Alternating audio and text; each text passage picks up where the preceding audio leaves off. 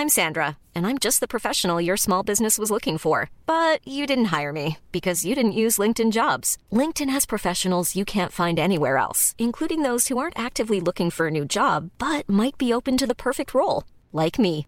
In a given month, over 70% of LinkedIn users don't visit other leading job sites. So if you're not looking on LinkedIn, you'll miss out on great candidates like Sandra. Start hiring professionals like a professional. Post your free job on linkedin.com/people today.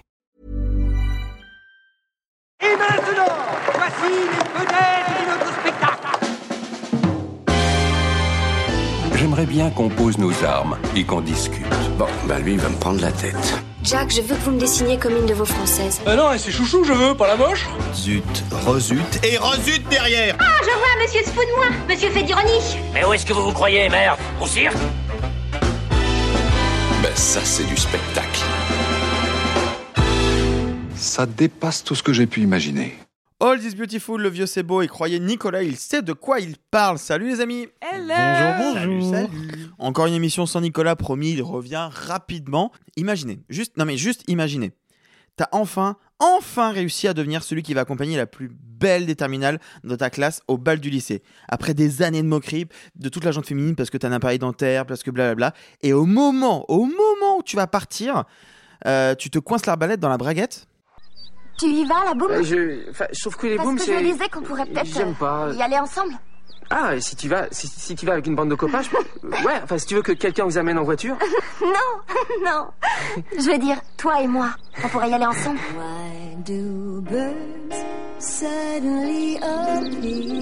Quand j'avais 16 ans, je suis tombé amoureux.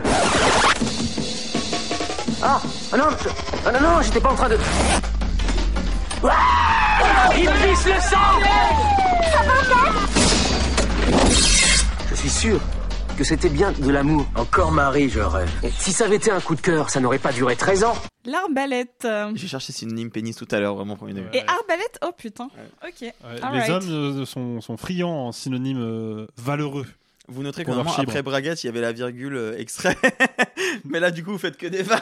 non, non, mais j'aurais mis l'extrait entre temps, t'inquiète. J'ai géré ça au montage, y a pas de souci. Je suis un professionnel. Tu es un En professionnel. gros, tu veux dire qu'il s'est un peu serré le col roulé, quoi. Voilà. Voilà, super. Marie à tout prix, vous l'auriez compris, de Peter et Bobby Farrelly avec Cameron Diaz et Ben Stiller, qui est ressorti en salle le 27 décembre dernier par les Acacias et dont on va vous parler ce soir.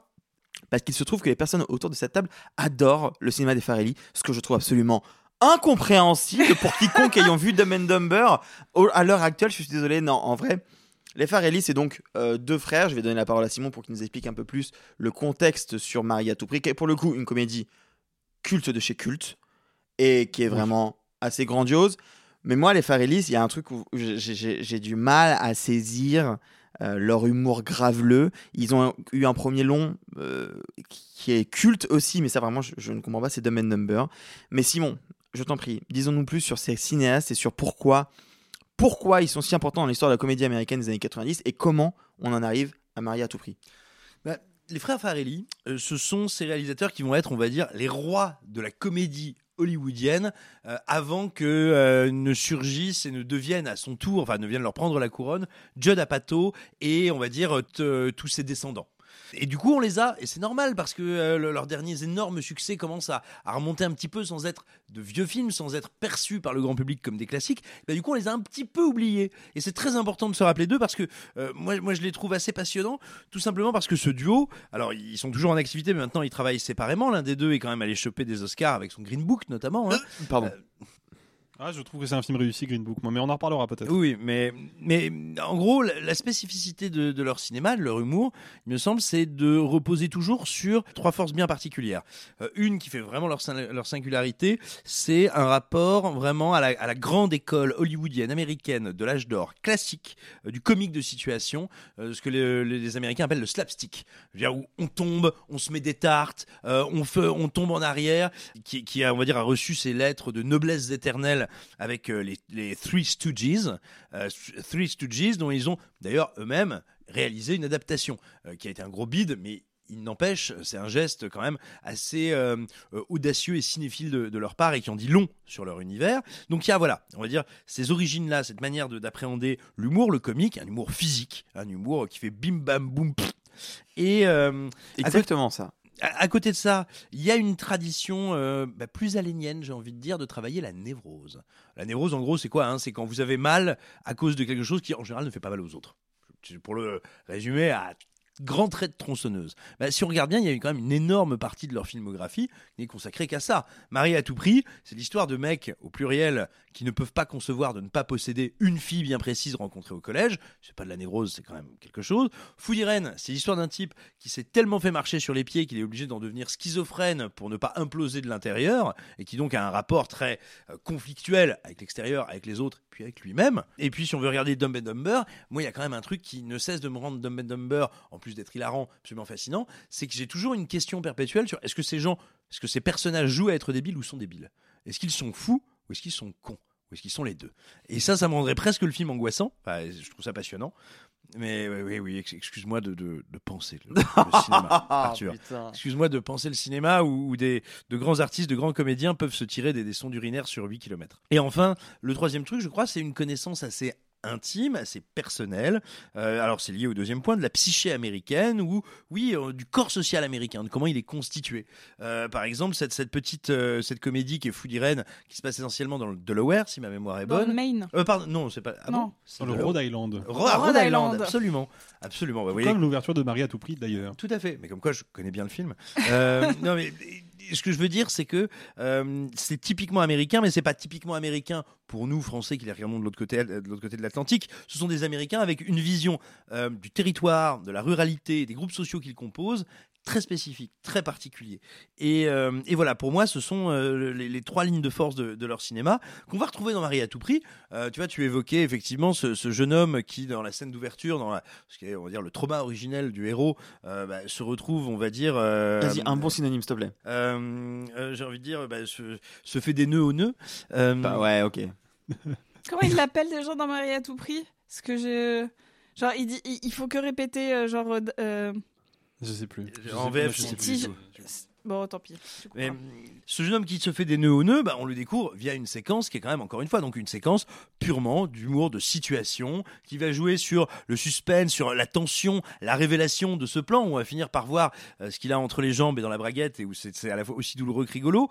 Et puis à côté de ça, après, on va partir sur un, un vrai portrait de personnage via Ben Stiller. On va étudier un peu ce type mélancolique, encore obsédé, quoi, 15, 20 ans après, par cette fille du lycée. Au passage, c'est un trait, encore une fois, de psychose et de névrose. Et on va finalement découvrir qu'on est dans un film où des années, des décennies même avant que ce, ce terme, ce vocable n'arrive dans le langage courant, on va parler de toxicité masculine. Ou en tout cas, on va parler euh, de névrose masculine, de patriarcat et de rapports tordus, dangereux, venimeux aux femmes.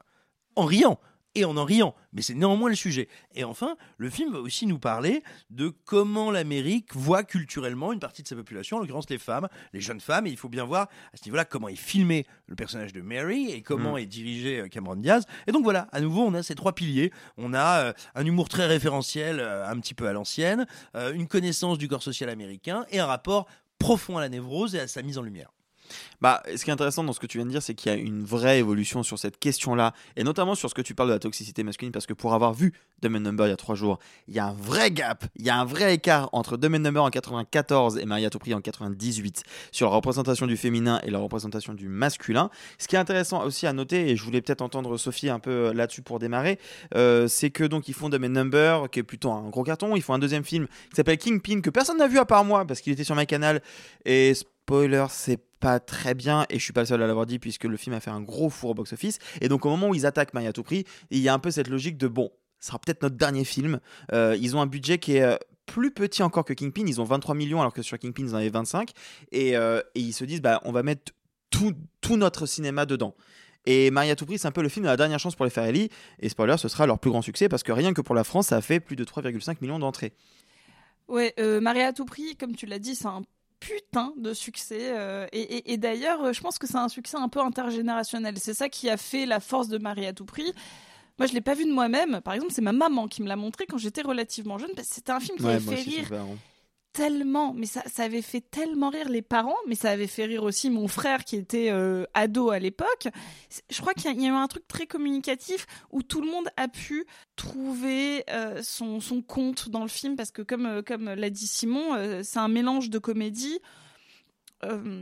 J'ai envie de dire presque absolu dans Marie à tout prix ou dans Food Irene. C'est-à-dire qu'il va y avoir un côté toujours très graveleux, très pipi caca, très très bête au premier degré de la bêtise qui va surtout aller euh, chercher les ados. Puis il va y avoir un côté un petit peu plus presque intello. Et t'as très bien fait de citer un truc un peu alénien sur la névrose. Moi, c'est la force des Farelli, c'est cette espèce de mélange là. Et moi, ce qui m'intéresse sur le féminin, comme, euh, comme pareil l'a évoqué Simon, c'est c'est qui cette Marie? C'est qui cette nana? Et qu'est-ce qu'elle représente? Et pourquoi les gens sont complètement crazy about her. Enfin, vraiment, il y a ce truc de... Euh, enfin, en fait, le titre en anglais, c'est There's Something About Mary. Et on pourrait se demander, c'est quoi ce something about? C'est quoi ce petit quelque chose qu'elle a en plus? Et j'ai l'impression que dans les euh, dans la plupart des films, et c'était en fait Cameron Diaz, elle a aussi joué dans un dans, un autre film très marquant de la génération des 90, c'est qu'elle elle a joué dans The Mask. Sauf que dans The Mask, c'est pas la même Cameron Diaz. Cameron Diaz, c'est une Cameron Diaz avec une robe méga fendue. C'est une Cameron Diaz qui va créer chez euh, Jim Carrey cette mâchoire euh, de bah, Tex Avery. C'est une pin-up. Là, c'est qui Marie C'est une fille super indépendante super successful, elle est docteur, euh, elle est altruiste, elle s'intéresse euh, à son frère Warren qui est handicapé et qui donc va passer beaucoup, elle va passer beaucoup de temps dans un groupe d'aide aux personnes autistes, handicapées physiques, etc.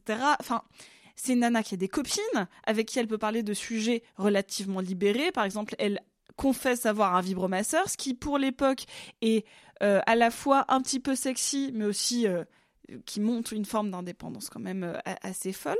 J'ai l'impression que ce qui la rend un peu inaccessible, c'est que techniquement, c'est une nana qui a pas besoin de mec. C'est une nana qui a une vie complète. Elle est au-dessus de tous ces mecs qui, eux, sont en manque de quelque chose. Et, surtout dans la caractérisation physique, bon, c'est Cameron Diaz. C'est sans doute, en plus, à l'époque, la femme avec le plus beau sourire du monde.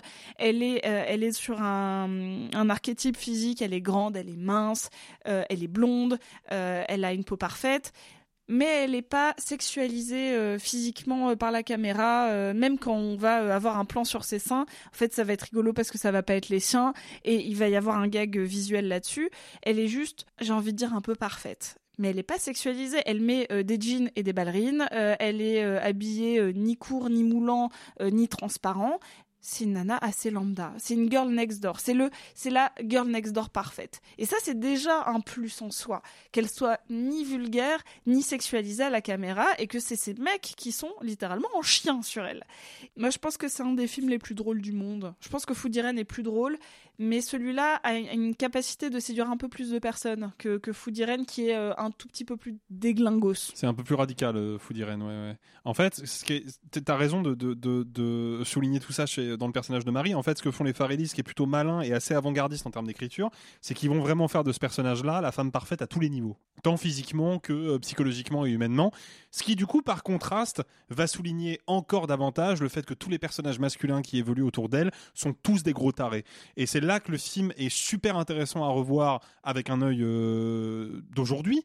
C'est qu'effectivement, et Simon l'a relevé, c'est un film qui derrière ces euh, atours euh, de comiques de situation et de comiques un peu absurdes et un peu décalés et parfois un peu graveleux, il faut le dire aussi, c'est un film qui nous parle de la toxicité masculine et qui a pour personnage principal quelqu'un qui a l'air, et je dis bien seulement l'air d'être le moins toxique de tous, alors qu'en fait, c'est quand même un gars qui depuis 13 ans fait une fixette obsessionnelle sur une meuf qu'il a pas revue, dont il ne sait fondamentalement rien, qu'il n'a pas pécho à la base parce que le premier date a fini aux urgences, donc il est, il est complètement prisonnier de son passé, et le gars va traverser la moitié du pays pour aller retrouver cette meuf dont, je rappelle, il ne sait strictement rien, avec pour objectif de la séduire. Donc derrière ces, ces atours de, de grands chevaliers et d'hommes sympathiques, en fait, il est tout aussi taré les autres, et l'évolution de ce personnage-là sera justement d'apprendre à arrêter d'être un stalker. Et c'est en apprenant à arrêter d'être un stalker qu'il va peut-être avoir l'opportunité de construire un truc durable avec cette meuf-là et que elle va enfin le voir comme un potentiel petit copain parce que justement il aura progressé là où les autres mecs vont s'enfermer dans leur,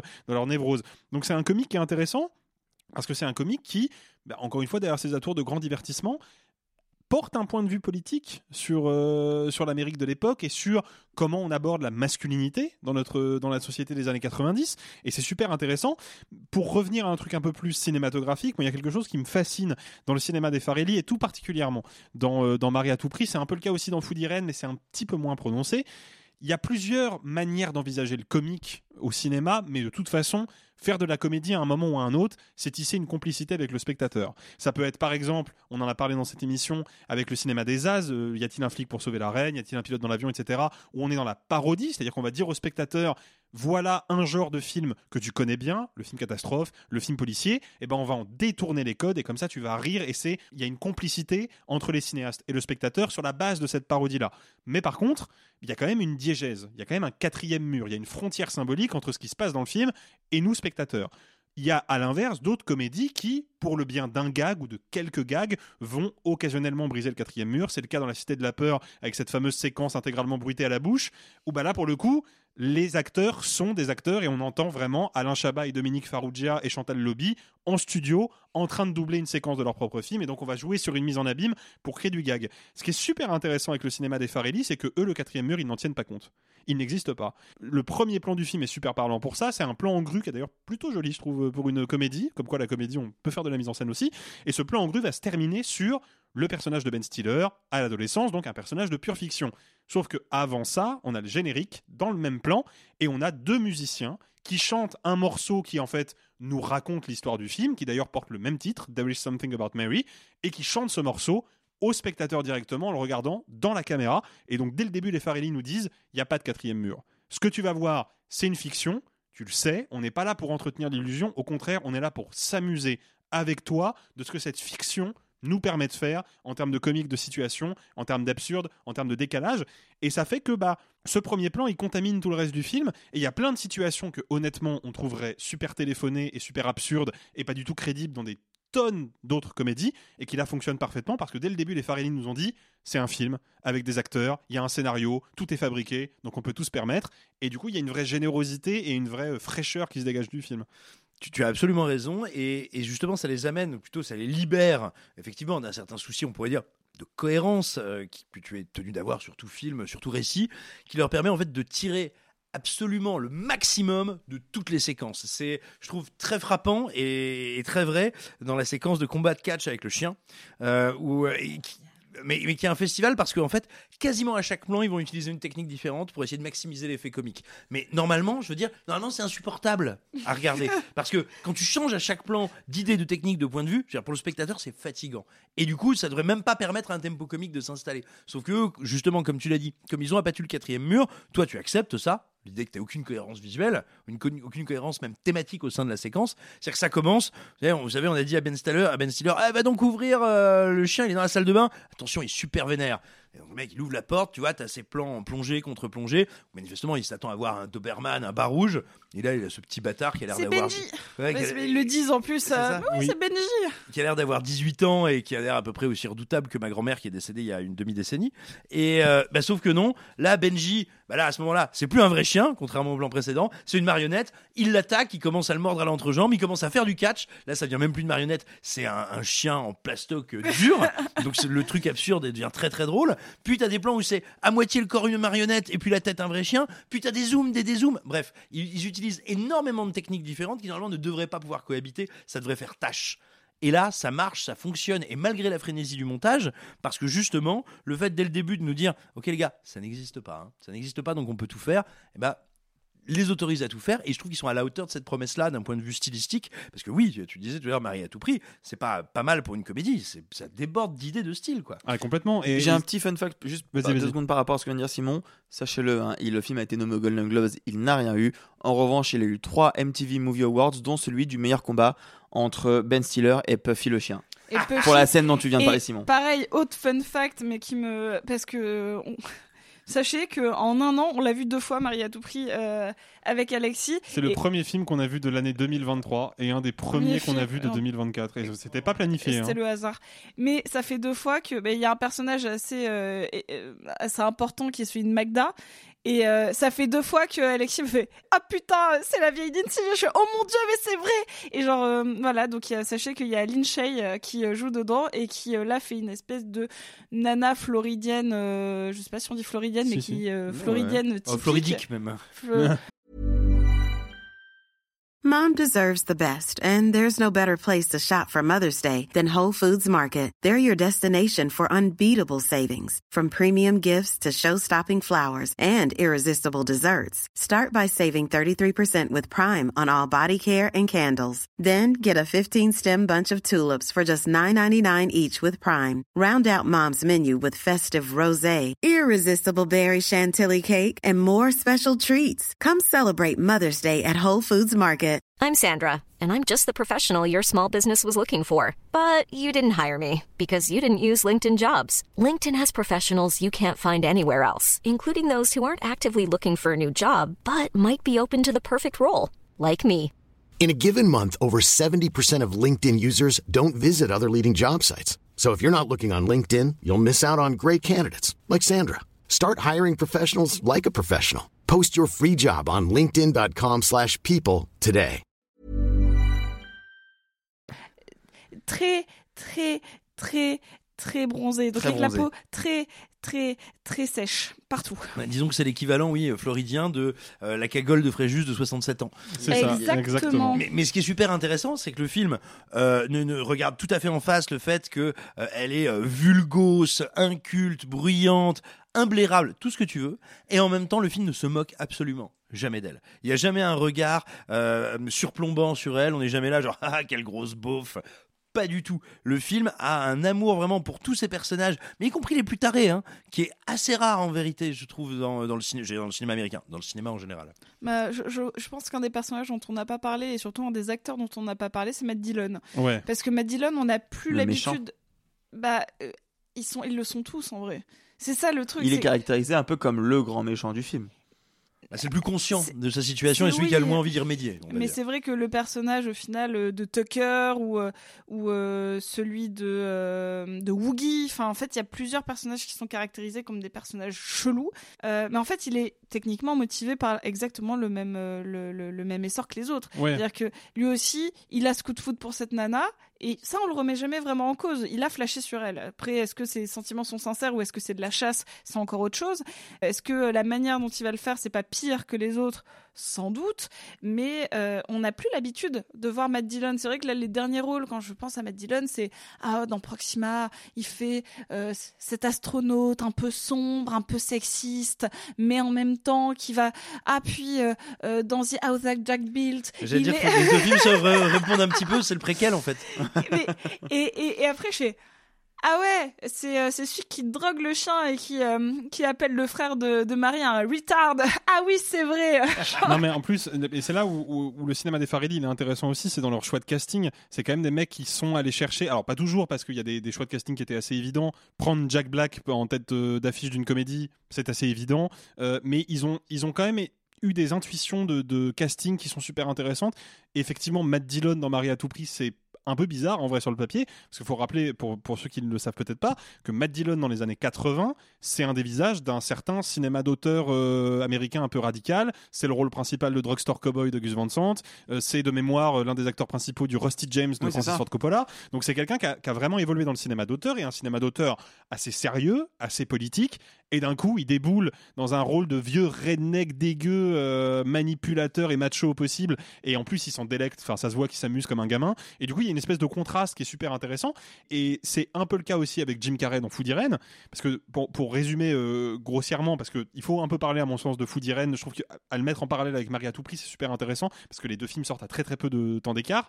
Mais le truc c'est que dans Food Irene on a le personnage de Jim Carrey qui a trois enfants dont la particularité est qu'ils sont noirs et c'est genre c'est vraiment des Et sa des- femme à lui était blanche. c'est vraiment des ouais, c'est des Renois du ghetto quoi. C'est Tupac qui a fait de la muscu quoi. Donc évidemment le contraste entre Jim Carrey qui est tout frêle et ces trois gamins qui sont hyper euh, go muscu, c'est assez rigolo. Mais il y a malgré tout là-dedans la trace d'une certaine connaissance de la carrière de Jim Carrey et de ce qu'il représente, parce que Jim Carrey a démarré sa carrière dans In Living Color, émission de télé avec un casting quasi exclusivement 100%. euh, afro-américain, bah quasi parce que le, le seul blanc de l'équipe mais c'était c'est ce Jim que Carrey. j'allais dire. À part lui. Voilà. euh, À part lui, tout le monde était noir dans le, dans le film. Donc, rejouer ce truc-là, ce mariage entre euh, Jim Carrey, donc l'Amérique blanche canadienne, et euh, l'Amérique des Afro-Américains, et montrer un mariage harmonieux parce que c'est une famille qui est totalement fonctionnelle et les enfants Très débordent d'amour pour leur père et leur père est un super bon papa. Donc il y, y a un truc là-dedans où tu sens que les frères Farelli, ils se servent un peu du bagage de leurs acteurs pour pour tisser leur personnage et pour tisser leur situation.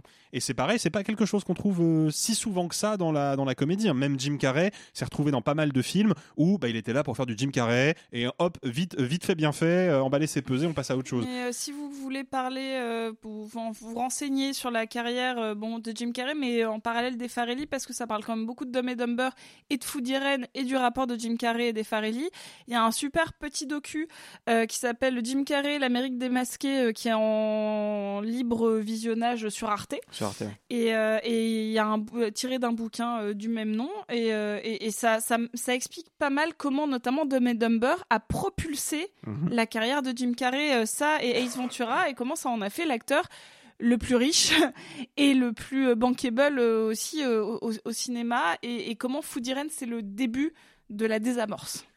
C'est assez- c'est vraiment intéressant, euh, c'est c'est un- c'est surtout très bien documenté.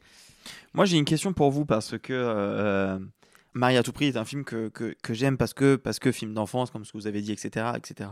Autant The Man Number est un film que j'ai découvert il y a quelques jours. J'ai un réel problème avec le fait que je trouve que le film a extrêmement mal vieilli. Par rapport à quoi?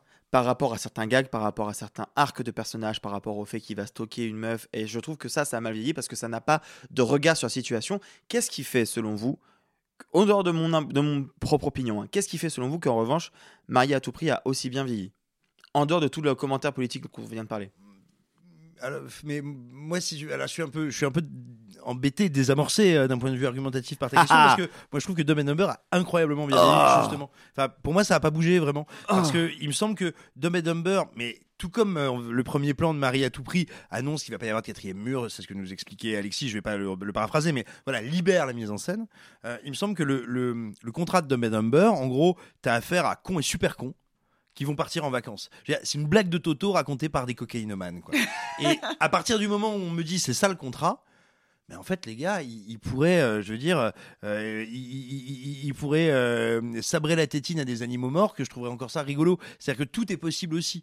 Euh, J'ai vraiment inventé cette expression, elle n'existe pas. ça Ouais, ouais, je, je la comprends. Alors, je, je, je pense que je vais euh, ajouter une pierre, euh, une pierre à l'édifice ou une pièce à la machine. Je savais pas trop Les ce que je voulais dire, les deux. Dumb et Dumber, je l'ai pas revu depuis longtemps. Par contre, j'étais allé voir Dumb et Dumber 2, qui là pour le coup était une catastrophe. Mais euh, j'ai pas un mauvais souvenir de Dumb et Dumber à ce point. C'était pas ce qui me faisait le plus rire. En revanche, il y a un autre film des Farelli qui a, qui a pas du tout bien vieilli, c'est L'amour extra large. Oui, mais ça, à la limite, c'est parce qu'effectivement, il y a une vision. Mais dès sa Non, sortie. Mais dès sa sortie, c'est qu'il y a un souci. Je pense que les Farelli euh, sont des gens, et en plus on peut le voir avec euh, Green Book, peu importe qu'on en pense, je suis de ton côté Arthur, mais je pense que c'est pas un film avec des mauvaises intentions. Du Ah non tout. Ah du non, tout. non. Je pense que c'est un film très bienveillant. Et je pense que globalement, les Farelli sont très bienveillants. Et notamment, je pense que l'amour extra large, aussi problématique soit-il, en est la preuve. Ça, on a, on a eu ce gros débat avec Alexis qui connaissait pas euh, le film et je lui ai montré des scènes.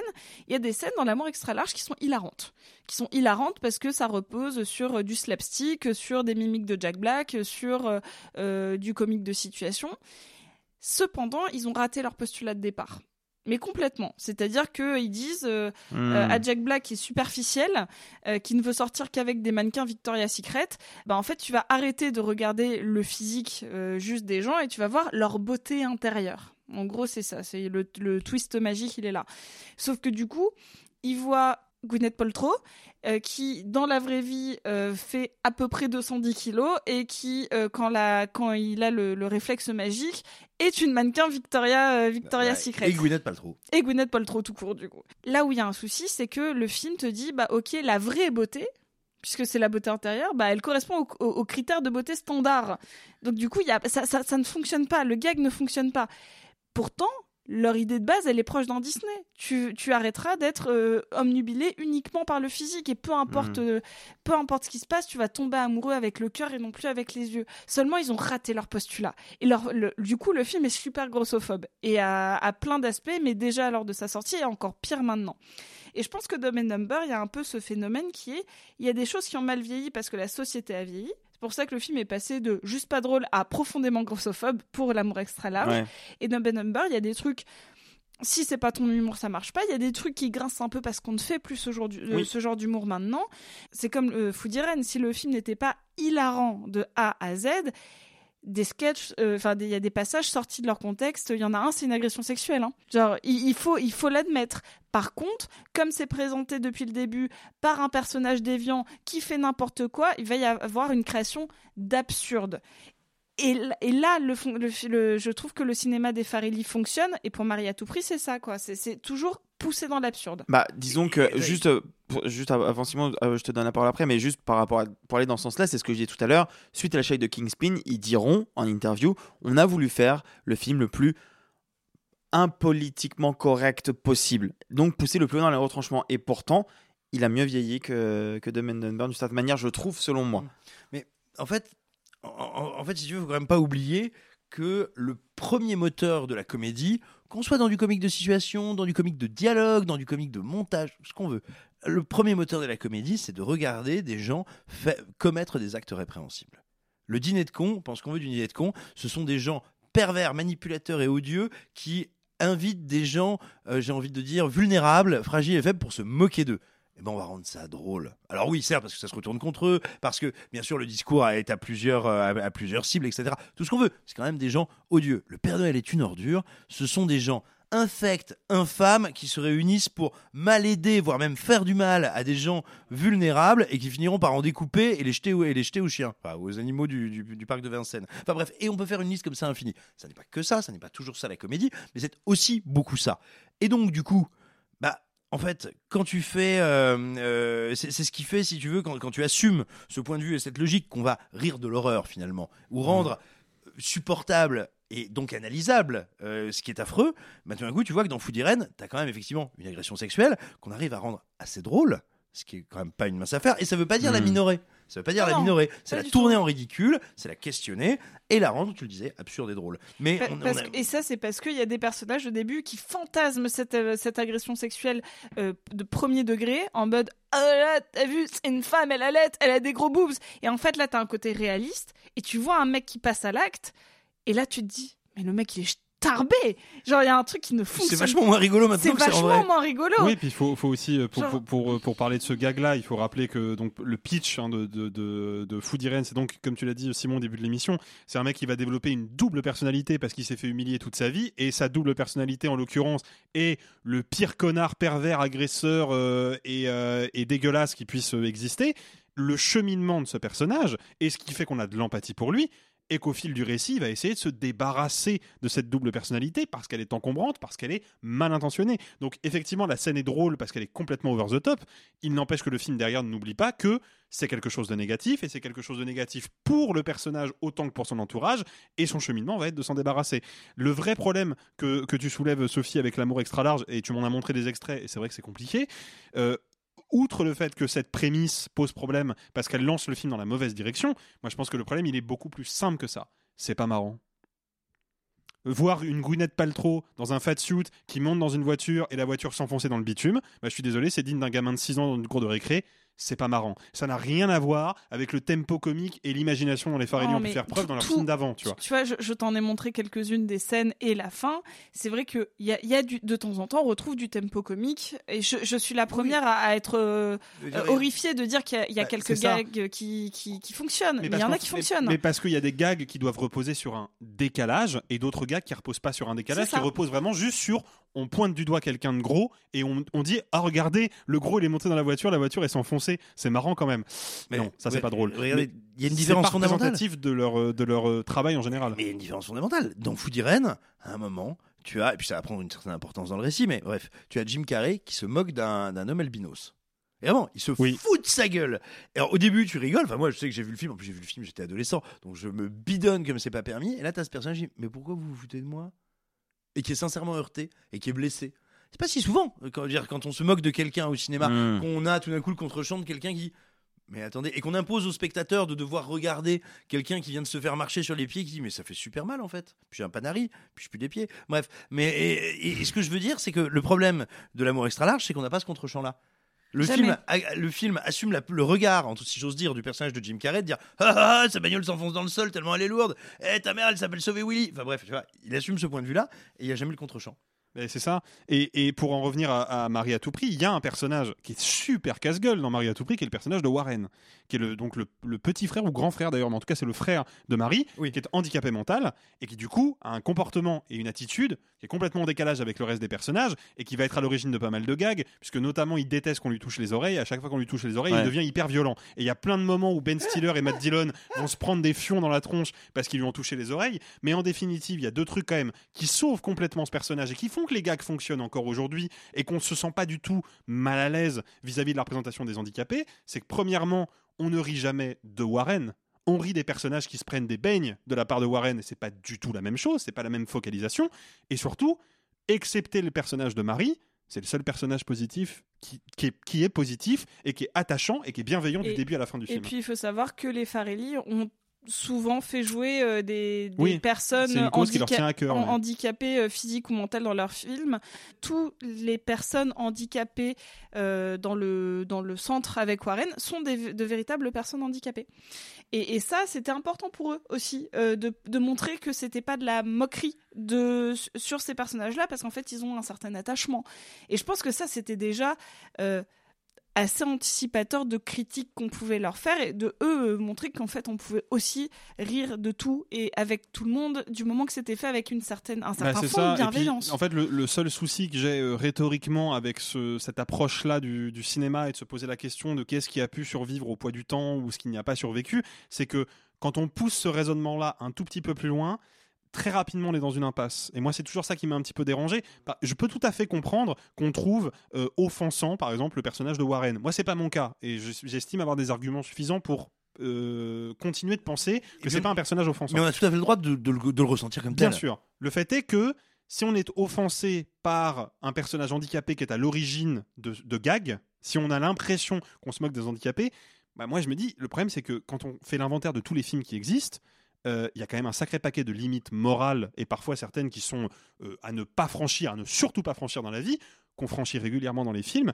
Et ça n'est pas un problème parce que, et c'est encore une fois le mantra des, des- des frères Farelli, nous sommes dans un film, nous sommes dans une œuvre de fiction, nous sommes dans quelque chose qui a été fabriqué. Personne ne s'indigne du fait que James Bond, par exemple, ne va jamais interpeller le méchant et l'emmener devant un tribunal pour qu'il soit jugé, qu'il ait un avocat et qu'il puisse obtenir une peine qui correspond à la gravité de ses crimes. Non, il lui met une balle dans la tête et tout le public est fait Ouais, le gentil a tué le méchant. Vous vous rendez compte quand même que si on était dans la vraie vie, ce serait terrifiant une société où on réagit comme ça. Mais le fait est qu'on est au cinéma. Et donc, c'est là aussi où les frères Farelli sont intelligents c'est que en brisant le quatrième mur, ou plutôt en ne tenant pas compte de l'existence du quatrième mur dès le début, ils nous le disent on est dans une fiction.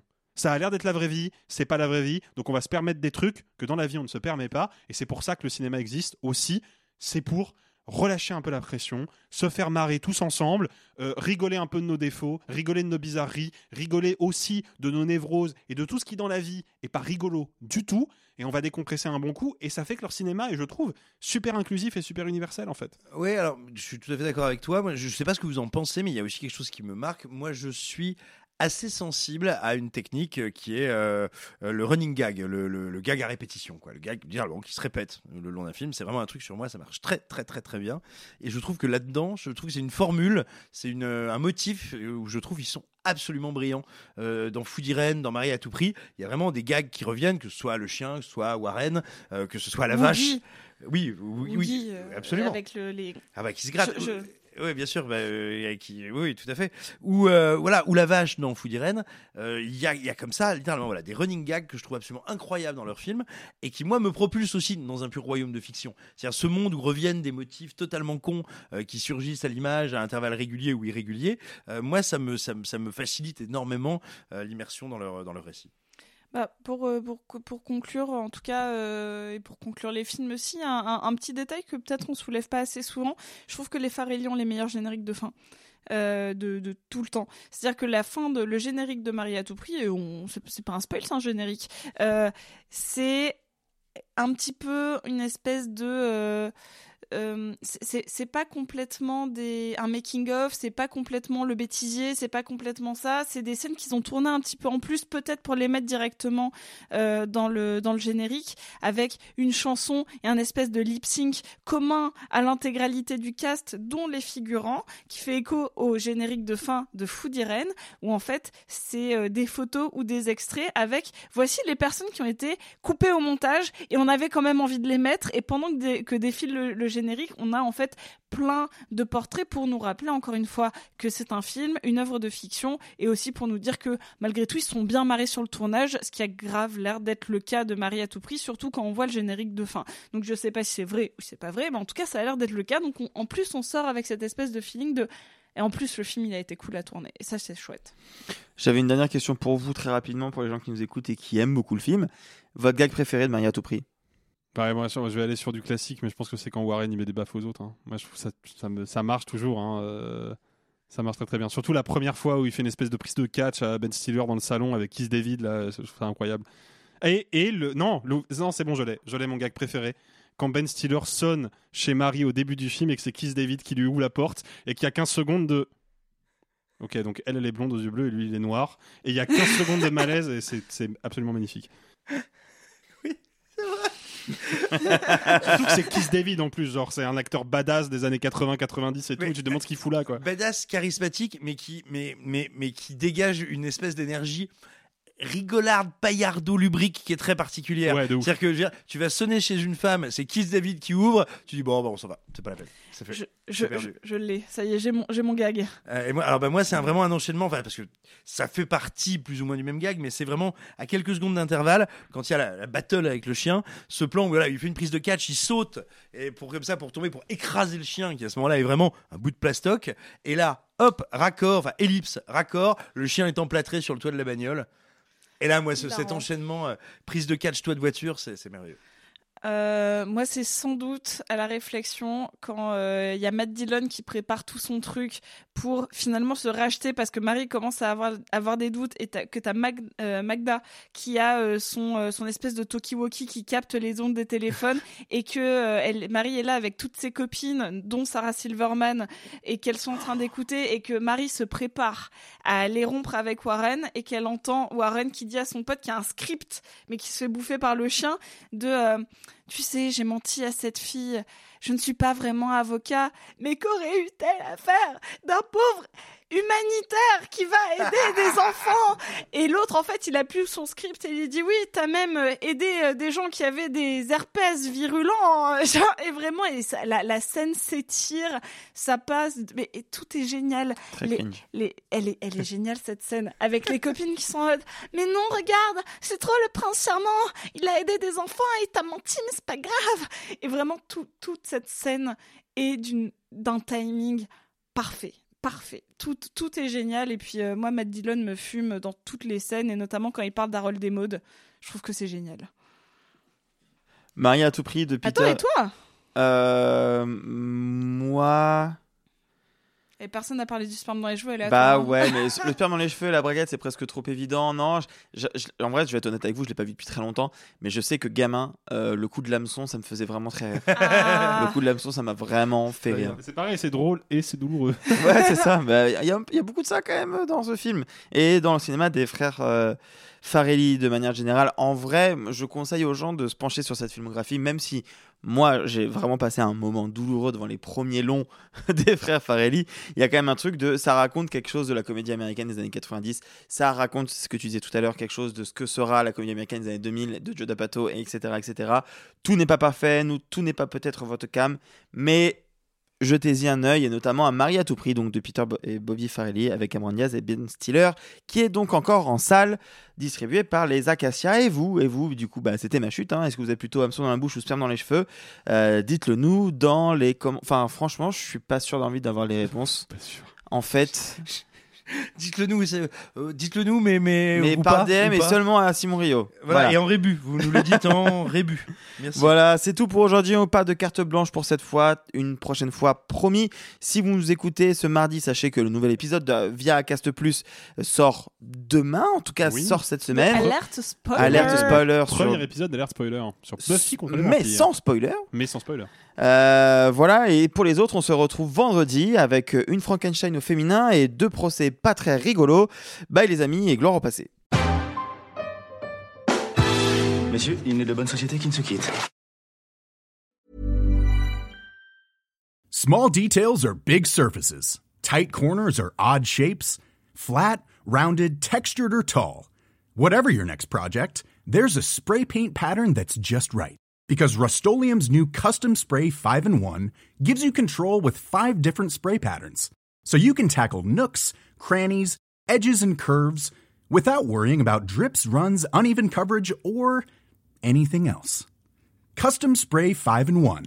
Only from Rust Mom deserves the best, and there's no better place to shop for Mother's Day than Whole Foods Market. They're your destination for unbeatable savings, from premium gifts to show-stopping flowers and irresistible desserts. Start by saving 33% with Prime on all body care and candles. Then get a 15-stem bunch of tulips for just $9.99 each with Prime. Round out Mom's menu with festive rosé, irresistible berry chantilly cake, and more special treats. Come celebrate Mother's Day at Whole Foods Market.